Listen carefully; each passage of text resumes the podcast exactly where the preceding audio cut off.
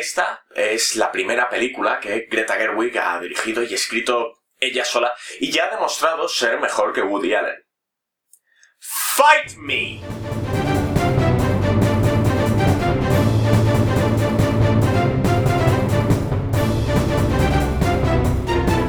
Buenos días, tardes o noches, dependiendo de la hora a la que me estéis escuchando.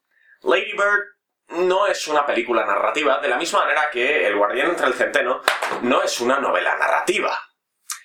Me explicaré. Sí, ambas tienen una historia y en ambas pasan cosas, es verdad. Pero yo prefiero centrarme mucho más en el sentimiento que la película intenta y consigue capturar y transmitir. Y esto, quiero decirlo, entraremos un poco más adelante, pero esta película sería imposible sin el combo Cersei-Greta.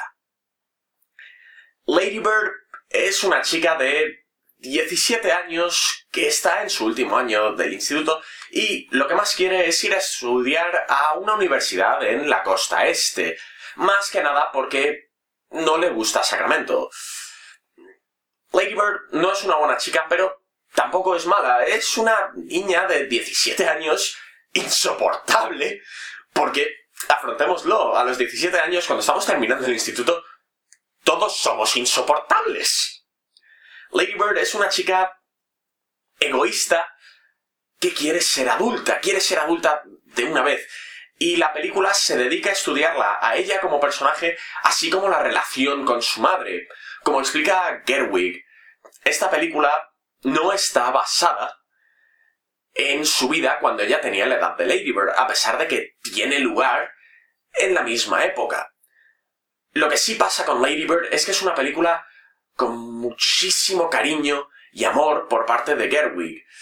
Ella explica en un artículo de Rolling Stone que estuvo bloqueada a la hora de escribir la historia y el guion de la película hasta que se le ocurrió escribir el nombre de la protagonista, Lady Bird. Más o menos. Mirad, escribo estos guiones rápido y de mala manera. No, no me entero de nada.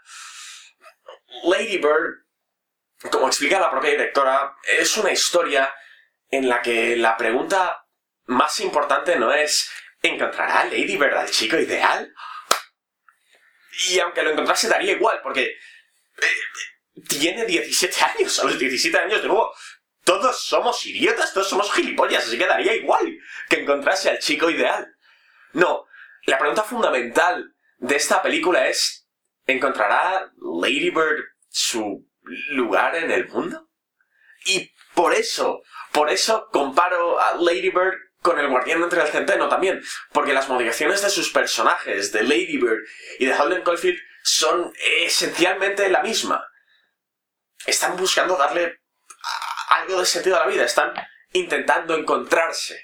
Y volviendo rápidamente a lo que he mencionado del combo ser secreta, si la primera no interpretase a Lady Bird delante de la cámara, la segunda, Gerwig, no tendría una película como esta.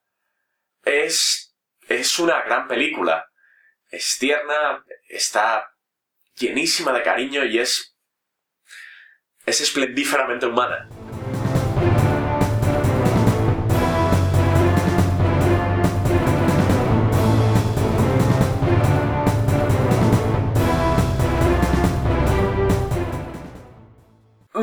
Esto, esto es importante. En un momento dado son una canción de Real Big Fish. No voy a tirar, porque está roto, no voy a tirar el CD. Pero si hay algo más 2002 que Ska de Orange County, yo no sé. Ah, sí, la guerra contra el terror.